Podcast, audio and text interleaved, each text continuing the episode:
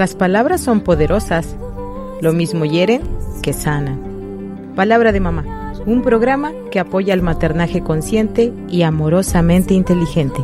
Un programa donde todas las voces cuentan. Bienvenidos.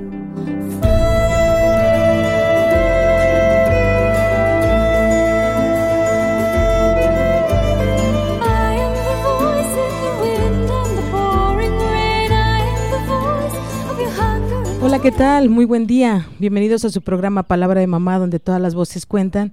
Mi nombre es Cristina Pacheco Sánchez, soy psicoterapeuta gestal, entre otras cosas.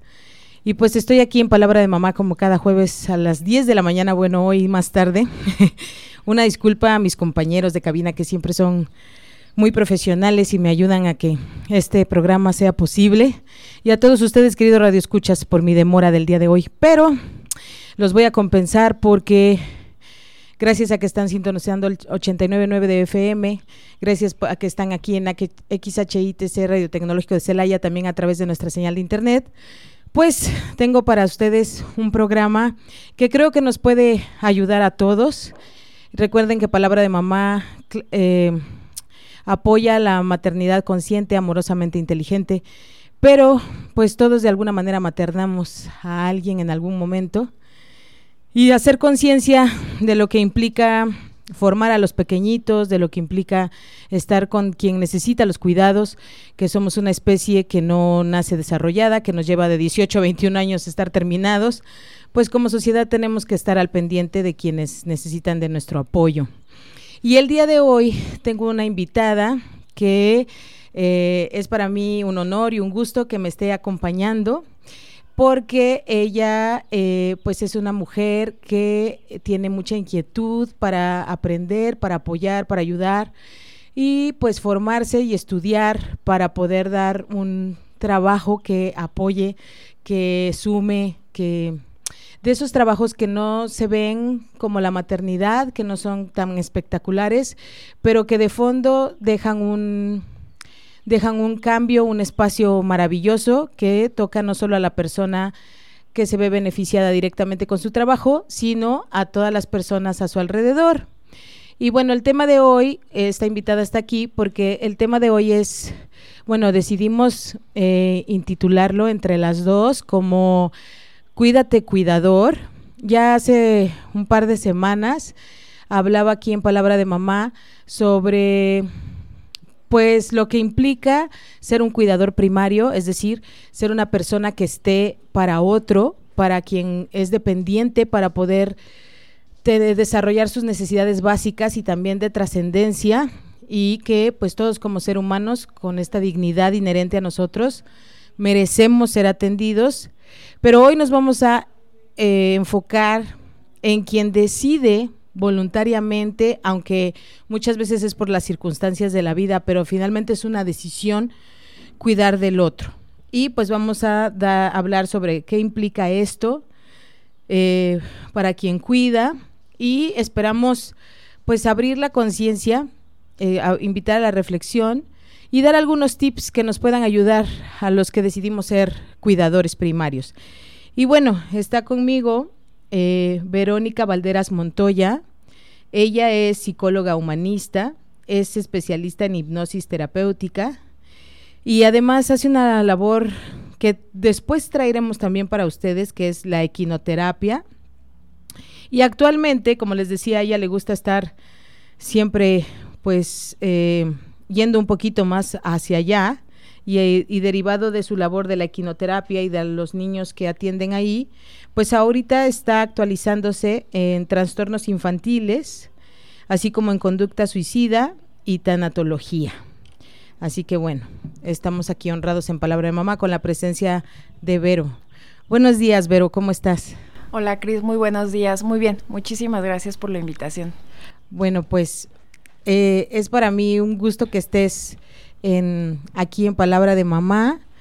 Y bueno, como tan responsable como eres, sé que trajiste algunas notas y la verdad es que quiero cederte el espacio para que tú nos cuentes lo que consideras importante saber en aras de informar, ¿no? En aras de hacer una labor social aquí a través de Palabra de Mamá. Y eh, pues en realidad quiero que tú nos vayas llevando y si me lo permites irte interrumpiendo si encuentro algo que quisiera ahondar o que, pensara que tal vez se puede ayudar a nuestros radioescuchas o que más bien que me uses a mí como vocera de los radioescuchas de para que quedara algo más claro o algo que pudiera surgir. ¿No? Ok, sí, Cris, claro que sí, yo le comentaba que a Cris que realmente el tema del cuidador en muy pocas veces se habla y nos enfocamos más en la persona a la que se cuida. Entonces, este tema es sumamente importante para saber cuáles son, eh, vamos a hablar un, poco también del modo de prevención, qué es el síndrome del cuidador y realmente, bueno, eh, quiénes, lo llegan a padecer. Entonces, eh, traje aquí algunas notas y bueno, vamos a empezar eh, por el papel del, del cuidador, del familiar. el cuidador viene siendo la persona o el familiar que proporciona la mayor parte de la asistencia o el apoyo diario a quien llega a padecer una enfermedad y que también le tiene que proporcionar ese espacio confortable y seguro. El cuidador es el que tiene, a mí me gusta utilizar la palabra responsabilidad, no carga. Tiene la, la mayor responsabilidad en los cuidados de la persona dependiente, que puede ser una persona que está en recuperación, Ok. Eh, alguien, eh, si ya lo vemos más prolongado, una persona que puede estar en una fase terminal. O eh, una persona con discapacidad. Y normalmente este tipo de cuidadores suelen ser mujeres. Ok. Antes, bueno, está un estimado de que era, una, era mujer, era una edad de 50, 51 años más o menos, oh. estudios de, primaria o secundaria, que suele vivir en el domicilio del cuidador, eh, perdón, del, más bien de la persona a la que se cuida, o que está muy cerca. Hoy, bueno, lo he podido ver que son personas, eh, pueden ser hombre o mujer, sí en su mayoría sí es mujer, pero no requiere solamente estudios de primaria o secundaria. Muchas veces son mujeres que están estudiando la universidad, eh, son mujeres em, ya profesionistas, trabajadoras, eh, jóvenes también, que puede ser mamá, puede ser la hermana, pueden ser los hijos, eh,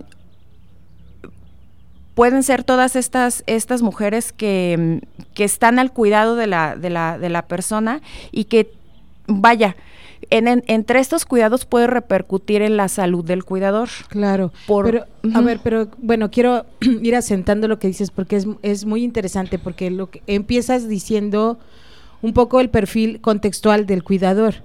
Y me llama mucho la atención, es verdad, la mayoría son mujeres, ¿no?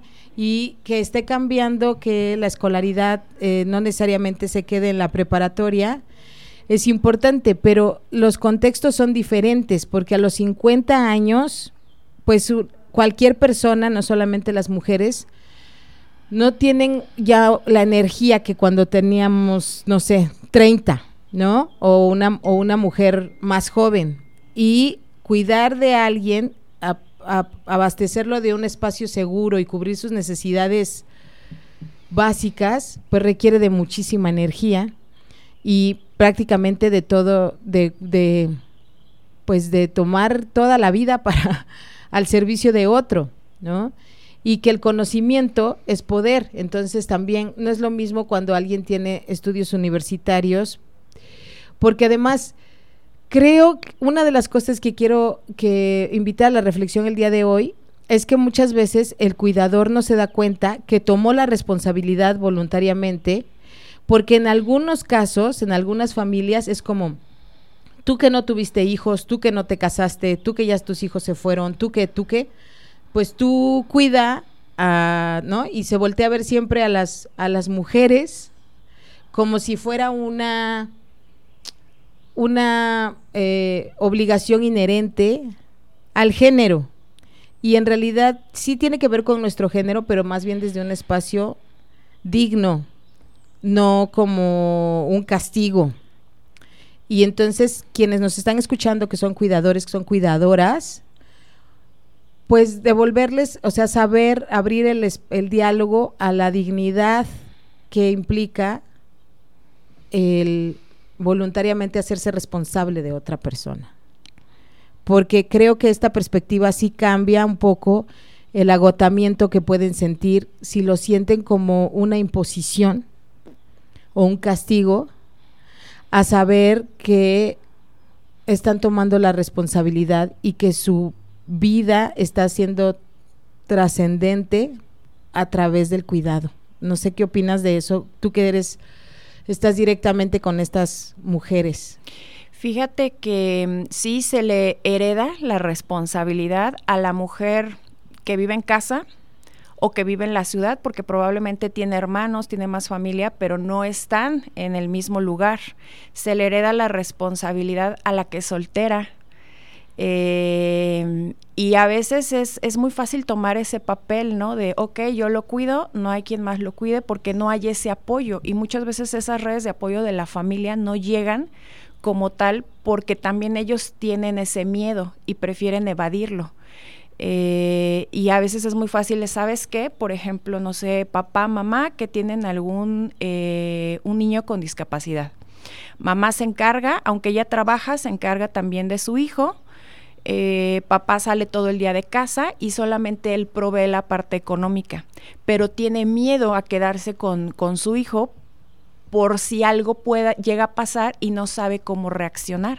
Entonces también está la otra parte de que los familiares dejan sola a la persona, em, vaya, en los cuidados eh, primarios por esa...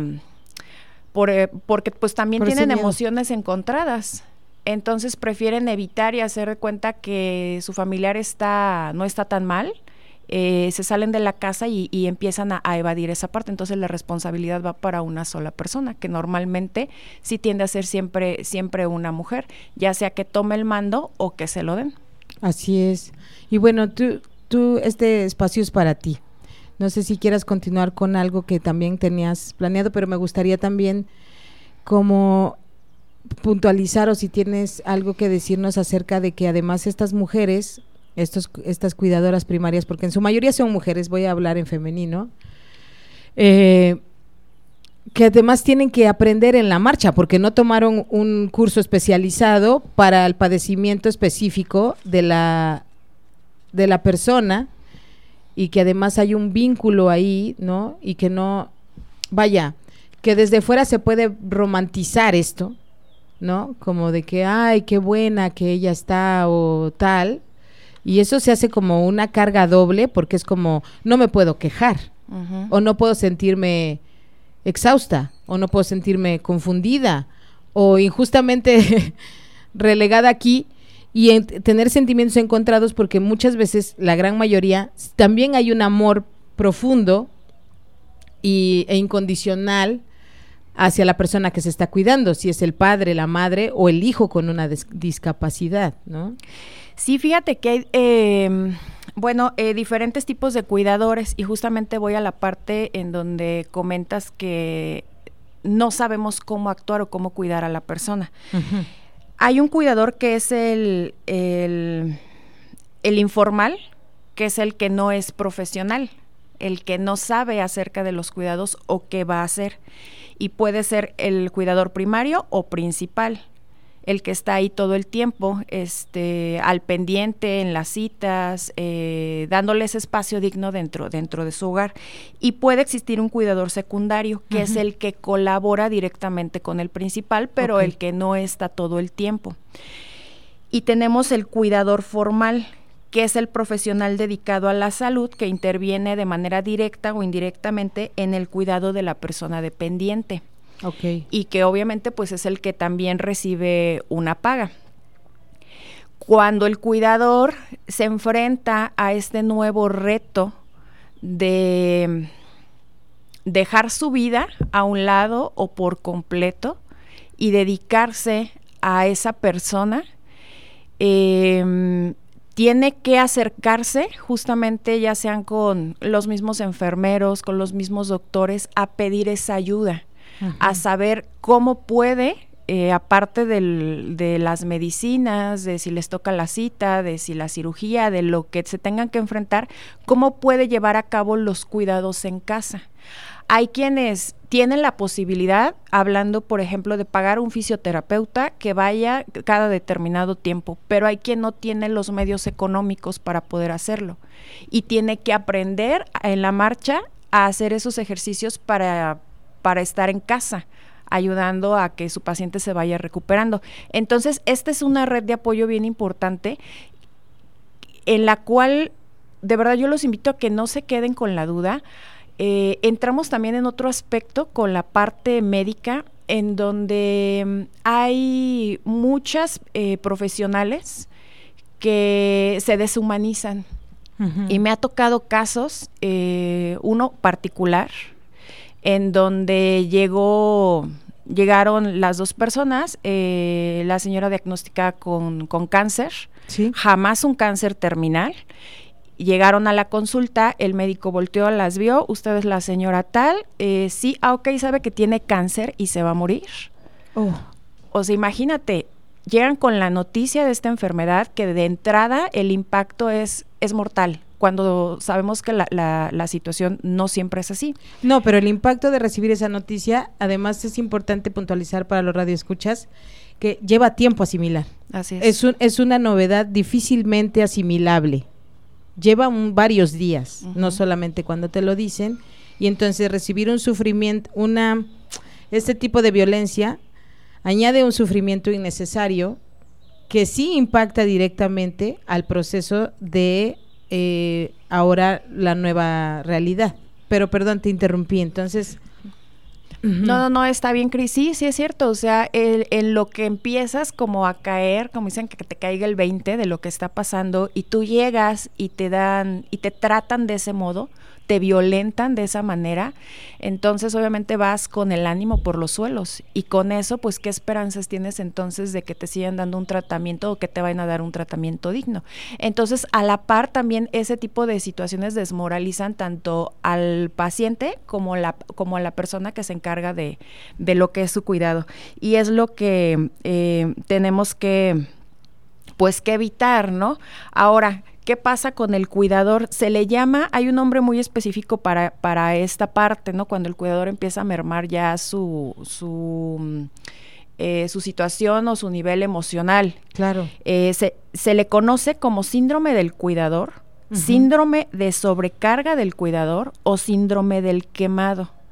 Sí, por, por su, por cómo lo llamaron en inglés, que es el burning out, ¿no? Exactamente. de, que ya estás exhausto que tus, que tus reservas desaparecieron y a duras penas sobrevives, ¿no? Es la sensación. La sensación, el estrés crónico que aparece y que alude justamente al agotamiento emocional y físico y el sentir que se pierde en vida la esencia de ese ser querido porque no es fácil verlo en esas condiciones, más si toda tu vida hablando de una persona que la viste activa, que la viste eh, trabajadora, independiente y ahora cae en una situación en donde puede ser temporal o puede ser ya, ya definitivo. De hecho, con los pacientes, bueno, con, con, las, con las personas mayores, cuando estamos cuidando de papá, de mamá, es un duelo constante, como lo mencionas, porque porque no hay una mejora. Al contrario, te vas adaptando a todas las empeoras que, que vienen y que son inevitables por la misma condición, por la edad. Entonces, aquí hay algo muy importante, un factor muy importante que suma al, al, síndrome del, del cuidador. Al, ¿Cuál fue el otro nombre que mencionaste? Eh, síndrome de sobrecarga del cuidador. Exacto, a la sobrecarga del cuidador porque emocionalmente se merma, porque cuando hacemos un trabajo que además le ponemos el corazón porque tenemos un vínculo afectivo con el trabajo que estamos realizando, si no vemos mejora, cualquiera se merma. Entonces es muy difícil mantener el ánimo, es muy difícil mantener el equilibrio y sentirse solo y que no se avanza en el caso de los papás, por ejemplo, o de un hermano o de alguien que ahora tiene un diagnóstico eh, pues fatal, terminal, ¿no? Pero también en el caso de las mamás que van teniendo un duelo porque toda mamá, cuando sabemos que estamos embarazadas, hacemos una proyección al futuro de un hijo, de una hija sana, que lo vamos a ver caminar, que lo vamos a ver alcanzar. Y además estamos bombardeados por imágenes que, bueno, también ya se aprovechan de, ese, de esas sensaciones de logro, de la toga y el birrete, que en México ni siquiera lo usamos, pero bueno, lo adoptamos. O sea, de que se van a graduar, de que van a alcanzar sus metas. Cuando para una mamá con un, con un hijo que tiene un, una discapacidad o una condición física, no sé, psicomotora, el hecho de que mueva el brazo, el hecho de que le va a llevar más tiempo y habrá cosas que no lo puede hacer y que además la persona que está siendo cuidada sí tiene la conciencia de que está mermado y de que las demás personas no. Y entonces el cuidador también tiene que lidiar con las emociones, contener la emoción de frustración, enojo de la injusticia, de por qué mi condición es así. Y ese cuidado también merma, suma a la sobrecarga del cuidador. Sí, sí es correcto y se hace como un círculo vicioso, porque entonces yo como cuidadora, me, si yo no, yo no me cuido, Exacto. Eh, bueno, mira, eh, yo hay, algo que les digo a las mamás de la equinoterapia. Sí. Que ellas tienen que estar bien para que sus hijos estén bien. Es que mi hijo es lo más importante, sí, pero lo realmente yo te diría que la persona más importante eres tú, no porque tu hijo no lo sea, pero tú te tienes que aprender a cuidar para poder cuidarlo a él. Y cuando tú te sientes justamente con todas esas emociones em, de, tensión, que hay estrés, que hay miedo, que hay incertidumbre, que hay mil cosas ahí atrás, obviamente se lo transfieres a tu hijo o se lo transfieres a la persona que estás cuidando. Y esa persona empieza a sentir eh, o, a, rectificar que en efecto es una carga. Entonces se empieza a... entorpecer el cuidado. A entorpecer el cuidado. Y es una transferencia de emociones entre uno y otro que no son nada saludables. Entonces, como tú dices, se entorpece todo el cuidado, se entorpece la relación entre ellos. Hay veces que si la persona cuidadora, como se siente tan irritable, tan violenta, puede llegar a violentar a la otra persona. O sea, de manera verbal, em, o aventándole el plato, eh, porque ya no puede más. Tan solo con la depresión. Tan solo con la expresión de la cara, Vero. Así ¿no? Pero qué importante esto que, que, nos, que nos dices, porque somos rápidos para juzgar. Muchos hemos visto videos y sabemos, no sé, de la violencia en los asilos y tal. Y señalamos, pero no nos detenemos a reflexionar y no hacemos algo como comunidad, como sociedad, para sostener al que necesita apoyo y dejamos solo al cuidador. Tan solo no saber la carga que tiene y solamente juzgar es una falta, es una ignorancia culpable. Y podemos hacer mucho más. Bueno, estamos llegando a la mitad del programa. Cuando regresemos, hablamos de tips para el cuidador, ¿te parece, Vero? Sí, correcto. Bueno, regresamos a Palabra de Mamá.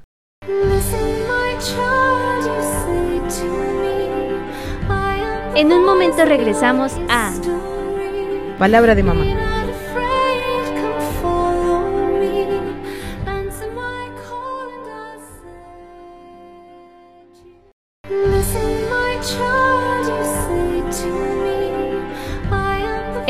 De regreso en Palabra de Mamá.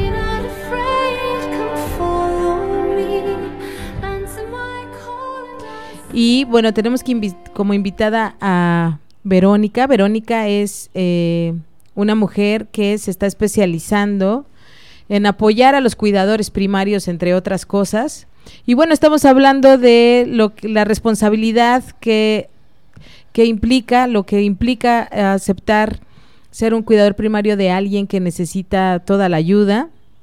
Y bueno, ahora eh, Vero nos va a decir que de radio escucha sobre todo a quienes somos cuidadores primarios, hay quien tenemos una carga menor y quien tiene una carga mayor pero muchas veces pensamos que es nuestra, que tenemos alguna incapacidad o que nos falta voluntad o que no somos suficientes y no sabemos que hasta está escrito en los libros, este, cómo nos sentimos, ¿no? Entonces, no es que tú no tengas la capacidad o que te falte amor. Entonces, Vero, ah, por favor, mm, platícanos cuáles son las señales de alerta de que una persona que ha tomado la decisión voluntaria, amorosa y hasta un poco, este, pues a fuerzas, pero que finalmente ya aceptó ser cuidador de alguien más, ¿cuáles son las señales de alerta de que está teniendo el síndrome del cuidador en, en relación a una sobrecarga? Mira, eh, se empieza eh, por un cansancio persistente. Eh, este cansancio implica, eh, como ya lo veníamos diciendo, si eres cuidador primaria y estás sola o la mayor parte del tiempo sola, ese cansancio no solamente es físico, sino es emocional. Eh, empiezan a llegar problemas de sueño. Sí. Hay disminución o el abandono de actividades que te provocaban placer o que al final era, eh, puedes dejar el trabajo, puedes ir menos horas, a lo mejor puedes dejar salir con tus amigos o hacer esos espacios como de, de ocio.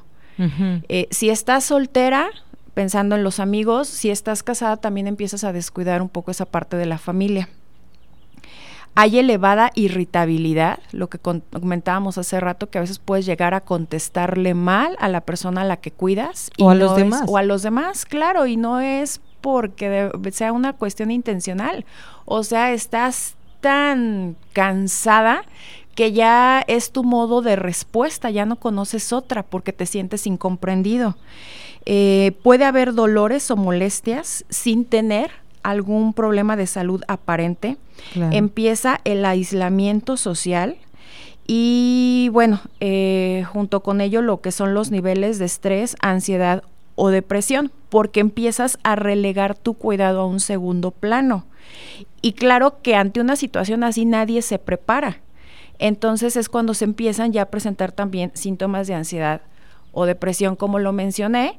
Y si vives en una casa en donde el entorno es así, pues es, es muy lógico que ambas personas, tanto el cuidador como el, eh, cuidado. Como el cuidado empiecen a, presentar este tipo de, sintomatología. Y bueno, bueno, quiero hacer una, eh, una acotación para las personas que no están cuidando, pero que son familiares del cuidador. Claro. Cosas que pueden hacer también ellos. Por ejemplo, una llamada telefónica, llegar con comida, llegar con revistas, eh, quitarle, no sé, una hora de cuidado de vete hermana, vete mamá, este, ¿no? Aquí están las llaves del coche o hasta, mira, te traigo, no sé, 50 pesos, cómete unas papitas, o sea, o ve a hacer esto, ¿no? También, si no vamos a tomar ya la responsabilidad que la hermana tomó, que mi mamá tomó, que mi prima tomó, ¿no?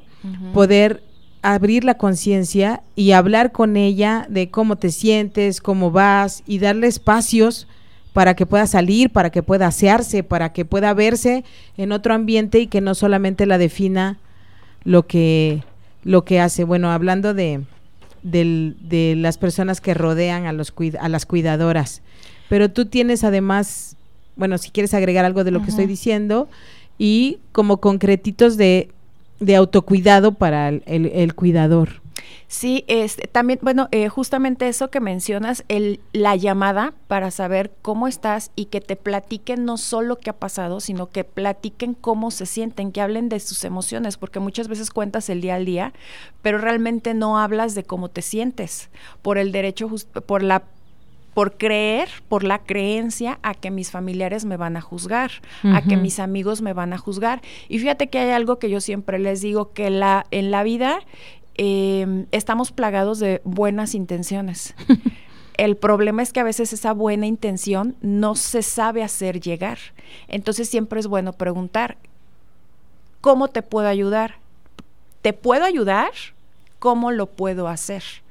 Y, y bueno, en este, en este proceso o en esta pregunta, dignificar eh, la vida del cuidador y de la persona que también está cuidando. Y justamente de la prevención, eh, como familiares, esa es, es, una de ellas, el poder hablar con ellos, saber cómo los podemos ayudar, qué podemos hacer, el ir a distraerlos una hora. Eh, para que se salga a caminar, porque el ejercicio, la actividad física es oh, muy buena para la persona que está cuidando. Sí, sí. Em, eh, y como prevención, pues bueno, eh, como lo que podemos hacer como cuidadores es conocer bien la enfermedad y la evolución para saber cuál es, qué es lo que puede venir y también acercarme a los profesionales de la salud para saber cómo puedo yo eh, cuidar a, mi, a la, cómo puedo cuidar de mejor manera a ese familiar y cómo me puedo cuidar yo pensando, mm, no sé, un ejemplo, eh, para ayudarlo a que se levante de la cama. Ah, claro, cuando, cuando implica una actividad física que podría yo lastimarme también la espalda o, claro, sí. Exactamente, entonces conocer bien la enfermedad, el cuidado y la evolución. Eh, otra sería comprender los síntomas y el cambio de conducta que generan en la persona afectada. Porque... ¿Cómo qué esperar? Qué esperar. Y hay algo también bien importante, no asumir roles que no nos corresponden. Si yo como hija estoy cuidando a mi mamá, no tengo por qué cambiar el rol. Ahora no soy la mamá. Exactamente. Y si lo hice, también ser consciente de esto y saber que mi mamá o mi familiar eh, puede estar en esa conciencia de tomar decisiones. Si todavía puede llevar al cabo algunas actividades como eh, no sé, lavar si quieres su ropa interior, si de repente, no sé, pienso en alguien que está en silla de ruedas, que la lleves a la mesa del comedor le, le, ayudes a hacer sus manos y que se ponga a picar este para la comida. O sea, que le des actividades para que también la otra persona se vaya sintiendo útil. No, y además actividades de involucramiento en la rutina diaria. Yo siempre menciono en este programa que las rutinas de higiene y alimentación son las que nos salvan en momentos de crisis. Y son las que definen la comunidad que vive junta que los que colaboran, los que viven juntos deben colaborar en que se lleven a cabo rutinas sanas de higiene y alimentación. Sí, es la, es la base de, de todo. Y sí, precisamente es lo que nos salvó también durante estos dos últimos años. Ya lo hicimos más consciente y hay quienes no lo hacían y ya lo tuvieron que llevar a cabo. Entonces, eh, sí, ese es, ese es también parte de... Y fíjate que también hay otra cosa, em, hablando sobre el comprender la sintomatología y los cambios de conducta de, de la persona que está eh, siendo afectada, es reconocer y saber gestionar las propias emociones y los sentimientos. O sea, te digo, no solo hablar por hablar del día a día, sino hablar de cómo me estoy sintiendo. Eh, pedir ayuda, eh, y recuperar esa, esa identidad propia. Y bueno, pues buscar espacios para uno mismo. Me pueden decir, estoy 24/7 con ella. Ah, ok. En ese 24/7 puedes aprender técnicas de relajación, de respiración, de atención plena, que te llevan un minuto solamente. Eh, y que puedes compartir con la persona a la que estás cuidando. O que si no las quieres compartir las puedes hacer tú sola. Mientras te bañes puedes poner atención plena al baño. En lugar de estar pensando en qué voy a hacer la comida, la medicina, la tengo que llevar al doctor, le tengo que hablar, no, es el baño, es mi momento, son mis cinco minutos de entrar, de sentir el agua, de percibir la temperatura, el aroma del shampoo, de sentir cómo cae el agua sobre mi piel, ver las gotas, todos esos puntos son atención plena que te llevan a estar en el momento presente y olvidarte unos minutos de lo que pasó o de lo que está lo de lo que está por venir. Tranquilizas tu mente, tranquilizas tus emociones y entonces puedes salir a continuar con lo y con lo que sigue. Y te vuelves a sentir vivo, Verónica. Así es. Porque parece que te conviertes como en una máquina o te despersonalizas. Entonces, volver a sentirte en tu propio cuerpo y viva, que además porque una de las cosas que pasa es, como no me quiero sentir mal, me anestesio al sufrimiento, me anestesio al placer. Pero en el ser humano la anestesia es completa. Si te anestesias al dolor, te anestesias al placer. Y entonces dejas de sentir. Y bueno, ya más adelante vendrá nuestra experta Adri para hablarnos sobre justamente la atención plena, el mindfulness y las técnicas, porque pues esto es muy importante. Y yo añadiría también que los que nos están escuchando, que son parientes de las cuidadoras, también aguantar un poquito la confrontación, porque no necesariamente nos van a decir tranquilamente cómo se sienten. Es muy probable que haya un reproche de, tú estás allá afuera haciendo tu vida y yo no. o sea, sí va a haber una confrontación sí o sí con los hermanos que decidieron, que se hicieron a un lado y con quien sí lo está haciendo. Y pues saber que mientras no haya insultos y golpes, pues se vale recibir lo que la otra persona tiene que decir, ¿no? Claro, también se vale decir, no, no puedo, ya no quiero o necesito este espacio y obviamente argumentar qué es lo, o sea, cómo, cómo me siento, qué requiero para que también, eh, a veces si no es la familia, sí puede ser algún amigo de esos amigos que se hacen familia, quien te puede llegar a apoyar en ese momento para que tú puedas darte un respiro, porque hay cuidadores que eh, los que no están todo el tiempo, que tienen ese espacio, se van a su casa, respiran, regresan, pero los que están todo el día y están alertas incluso en la noche por si algo se, se ocupa, pues obviamente no hay descanso y empieza esta sobrecarga. Y aparte, también es dejarle eh, ese momento de responsabilidad al otro, porque hay veces que pensamos, es que como yo soy la que sabe, ajá, nadie lo va a hacer mejor que yo. Entonces es ahí donde empieza la merma de la autoestima pero empiezo a pensar que no valgo, nadie me ayuda, pero tampoco dejo que me ayuden, este, trabajo mucho, no me valoran y, y es ahí donde empieza otra vez ese círculo de lo que la otra persona empieza a ver nuestro deterioro, deterioro y se empieza a sentir más como una carga. No, y ojo ahí, porque entonces eso es una crisis de identidad, porque entonces también ahí hay otra señalita de alerta, cuando la cuidadora se identifica como la que cuida a mamá, la que cuida papá, la que, ¿no?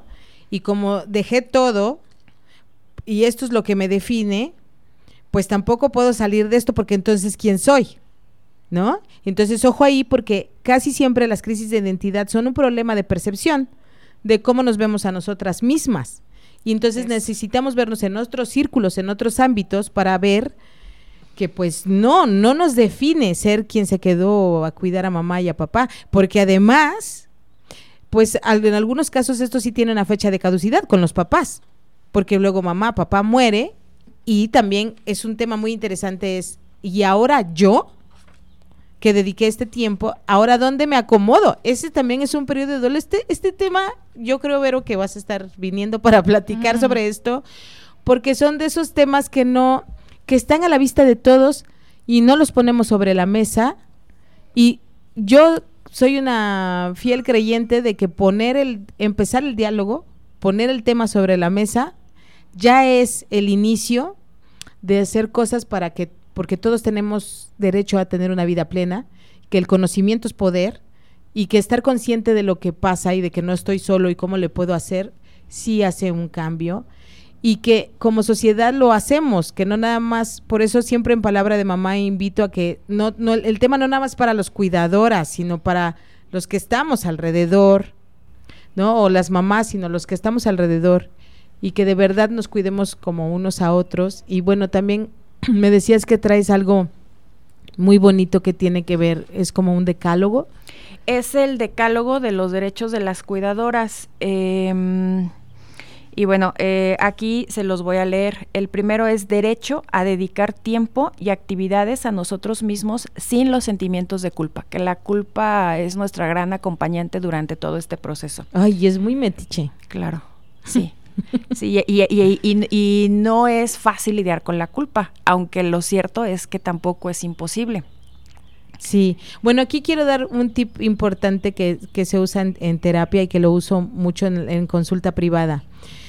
Hay una culpa que más bien es como una responsabilidad, es preguntarnos y decir, ¿hice daño?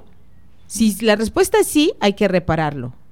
Pero si la respuesta no, es una culpa neurótica que a alguien le conviene que nos sintamos culpables. O podemos dialogarlo desde otra forma, pero las dos se pueden atender. Ok, pero Así es. Y eh, bueno, con eso eh, que dices de la culpa, también tenemos el derecho a experimentar esos sentimientos. Eh, a mí no me gusta llamarlos negativos, me gusta llamarlos incómodos, por ver al enfermo o por estar perdiendo un ser querido. O sea, sí van a existir y sí no tiene nada de malo el poder sentirlos. También está el derecho a resolver por nosotros mismos aquello que seamos capaces y el derecho a preguntar sobre aquello que no comprendamos. O sea, de ahí lo que les eh, mencionaba, eh, pedir la información adecuada para poder eh, cuidar mejor a la persona de la que me estoy responsabilizando. El derecho a buscar soluciones que se ajusten razonablemente a nuestras necesidades y a las de nuestros seres queridos el derecho a ser tratados con respeto y dignidad por aquellos a quienes solicitamos consejo y ayuda, el derecho a cometer errores y ser disculpados, a ser reconocidos como miembros valiosos y fundamentales de nuestra familia, incluso cuando nuestros puntos de vista sean distintos. El derecho a querernos a nosotros mismos y admitir que hacemos lo que es humanamente posible y de lo que está dentro de nuestras capacidades. El derecho a aprender y a disponer del tiempo necesario para aprenderlo. admitir y expresar sentimientos, tanto cómodos como incómodos, y a decir no lo que decíamos hace ratito de los límites ante demandas excesivas, inapropiadas o poco realistas, y por supuesto nuestro derecho a seguir con nuestra vida. Qué bonito, Verónica. Muchas gracias por estar aquí. Estamos llegando al final del programa y entonces no quiero que se nos vaya el tiempo para que nos puedas decir, pues, dónde pueden acceder a tus servicios, porque tú también das consulta privada, eh, técnicas para lidiar con la ansiedad. Próximamente, querido Radio Escuchas, Vero estará aquí también eh, con la persona encargada del espacio donde se ofrece quinoterapia para explicarnos y bueno, la intención de Palabra de Mamá es, eh, ahora que regresamos de la pandemia, pues traer gente especializada que nos ayude a maternar eh, inteligentemente. Entonces, pues, ¿dónde te pueden encontrar, Vero? ¿Cómo se pueden acercar a ti aquí en Celaya? Eh, me pueden encontrar por medio de la página de Stress Control Lab. Ahí es este, un centro de eh, salud integral, eh, tenemos psicólogos y, nutriólogos, o me pueden localizar al teléfono 461 144 2862. Ahí este pueden pueden eh, mandarme un WhatsApp preferentemente eh, y yo les estaré dando, dando eh, respuesta. Incluso yo les digo, si en algún momento no me toca o a mí atender a la persona, los puedo canalizar con alguien más. Sí, de hecho, pues la idea es que estés viniendo porque creo que esto da para platicar mucho más, ¿no? Y bueno, ya estaremos repitiendo tus tu forma de, de acceder a ti, ¿no? Entonces, bueno, sí, a través de la página de Facebook de, de, Facebook de Stress Control Lab. Y bueno, me dijiste que traes una frase que te gusta mucho con la que te gustaría cerrar el tema. Sí, eh, fíjate que este tema para em, eh, pues es muy extenso, eh, me, me, apasiona mucho porque todos en algún momento hemos sido cuidados o hemos cuidado a alguien más, así que podemos saber poco o mucho acerca de todo lo que se genera. Y obviamente para cuidar a alguien hay que cuidarse a uno mismo y este trabajo es resulta completamente impagable para la sociedad, pero lo que quiero decirles es que el ser cuidador es un hecho altruista que implica solidaridad, amor y entrega. Mm, qué bonito. Muchas gracias, Vero, por estar aquí. De verdad te agradezco. Y pues ya espero las próximas veces que, que estés aquí este, con nosotros. Muchas gracias, Cris, y muchas gracias a quienes están escuchando por tomarse el tiempo de adquirir un poquito de mucho poco que les haya dejado, pero que lo puedan transmitir a alguien más. Bueno, pues queridas mamás y papás, muchas gracias por escuchar Palabra de Mamá aquí en Radio Tecnológico de Celaya. No se vayan porque nuestra programación está pensada, pensada en ustedes y hecho con mucho cariño. Muchas gracias a mis compañeros en cabina que hacen posible que lleguemos a todas las a todas las casas y a todos los trabajos de todos. Nos escuchamos la próxima semana. Hasta la próxima.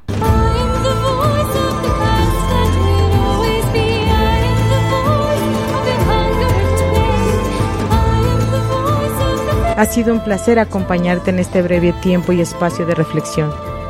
Te invito a que te escuches con respeto. Recuerda que aquí tu voz también cuenta. Esto fue Palabra de Mamá.